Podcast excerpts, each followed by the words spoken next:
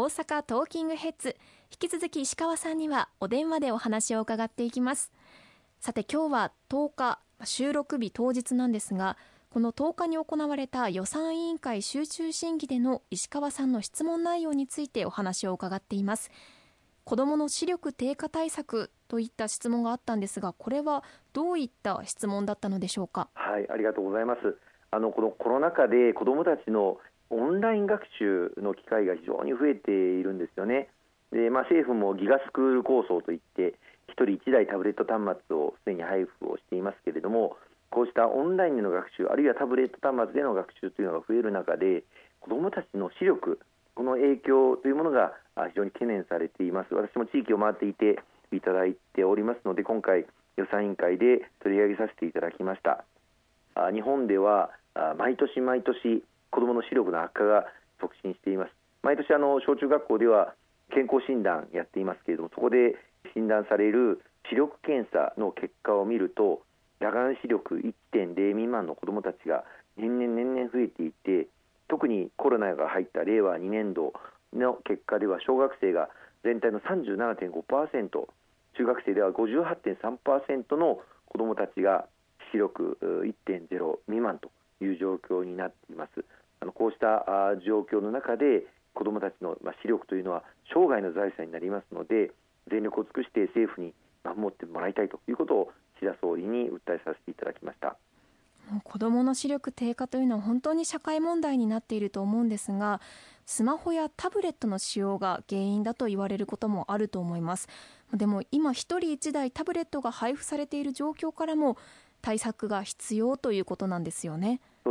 合わせてあの、まあ、文部科学省ではこのギガスクール構想を進めるにあたっていろんな目の健康を守るための配慮事項というのを取りまとめてご家庭、父兄やお子さん方に周知をしているんです。例えばタブレットとの距離は30センチ以上保って使用することとかあるいは30分に一度は20秒ほど目を休める時間を持つとかさらには夜中就寝の1時間前からは利用を控えるとかこうしたことをあの周知しているんですがこれをしっかり各ご家庭でも徹底をしていただくということが大事だと思います。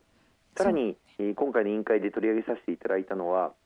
実はあの海外でのあの取り組みで子どもたちの屋外活動つまり元気に外で遊ぶということですけれどもこの屋外活動が禁止の発生を抑制するというふうに注目されています。実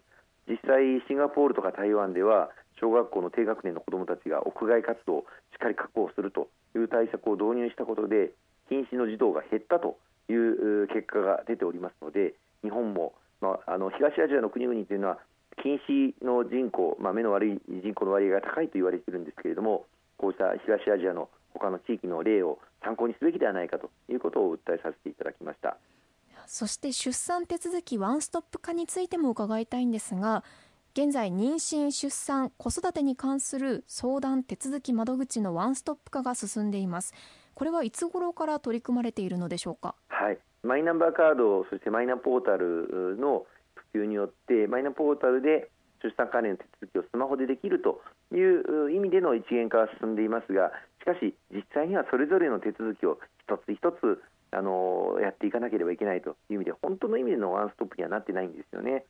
最近出産された方から出産前後に行わなければならない手続きってのは本当に多いんだというお話をいただいたんですけれども例えば出生届、児童手当認定あるいは乳幼児医療費助成制度健康保険への加入出産育児一時金とか出産手当金の申請また未熟児であった場合には届け出をしなければいけませんしまたすぐに保育園を利用される場合にもその申し込みもあります。本当にその出産前後まあ、ご家庭もさまざま負担も大きい中また特にお母さんは肉体的にも精神的にも負担が大きい中であまりにも手続きが多すぎるとそして煩雑であるとこれを軽減をしていくということが非常に重要だということをあの訴えさせていただきまして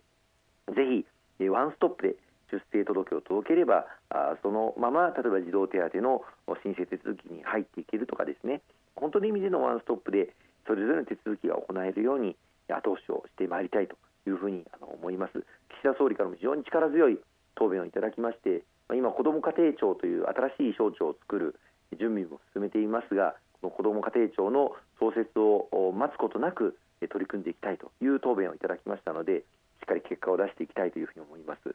そしていよいよ3年後に迫った大阪・関西万博についてなんですがもう気が付くとすぐ目の前に迫ってきた気がして早いですよね。そうですねあの今回初めて岸田総理から大阪・関西万博についてあの答弁をあのいただくことができました。この今の日本の経済を大きく力強く再生していくためにもまた命輝く未来社会のデザインというテーマあまさに今のこのコロナ禍を乗り越えて健康や命の尊さというものを世界中の方々と共有をしていく絶好の場になっていくというふうに思っております。あと3年と限られた時間ですので全力で岸田総理、岸田内閣としても進めていただく明確な答弁がいただけて本当に良かったなというふうに思いますね。はい、私たちも大阪・関西万博がどんなものになるのか楽しみに待ちたいと思います。はい。合わせてあの言わせていただいたのが、はい、大阪やまあ関西では少しずつこの万博の関心というのが増えてはきているんですけれども、全国的にはまだまだこの万博の認知度、また機運醸成というのが進んでいないというのがあの問題になっています。そこで私から提案させていただいたんですけれども実はあの、えー、大阪・関西を中心に去年から万博教育プログラムというのが、えー、一部の学校で進んできているんですがこれを全国の学校で展開すべきではないかということを万博担当大臣に言わせていただいて全国でやってまいりますという答弁もあの得ることができて本当に良かったなというふうに思います。そういったケアまで考えていらっしゃるんですね。さあそして国外も国内も少し不安定な状況が続いていますが、まあ、これから日本がどうなっていくのか気になっている方も多いように感じます。政治が安定していくことが重要だとは思うんですけれどもいかがでしょうか？まさにその通りですね。あのコロナという、まあ、人類の戦いが続いている中また今後はこのコロナとの戦いもどうなるかまだまだ不透明です。そして合わせて今回発生した、まあ、ウクライナの情勢今、停戦に向けた調整も行われていますけれどもこれもどういった結果になるか先行きは全くわからない状況にあります。こうした中だからだからこそ政治が安定をしなければいけないというふうに思います、えー、思い返すと2007年に、えー、参議院選挙があったんですがその時に、えー、国会がねじれの状況に参議院選挙で与党が負けたがためになってしまって政治の大混乱が発生をしてしまいました。その後毎年毎年総理内閣が変わり続けるという状況が生まれてしまったことがあのリーマンショックからの立ち直りにも影響しましたしまた東日本大震災も2011年に発生しましたがその復旧復興にも遅れを生んでしまったというふうに思います。こういう危機の時期また困難な状況だからこそ政治が安定するということが極めて重要だと思いますね。ありがとうございました。どうもありがとうございました。今後ともしっかり頑張ってまいりますのでどうぞよろしくお願いいたします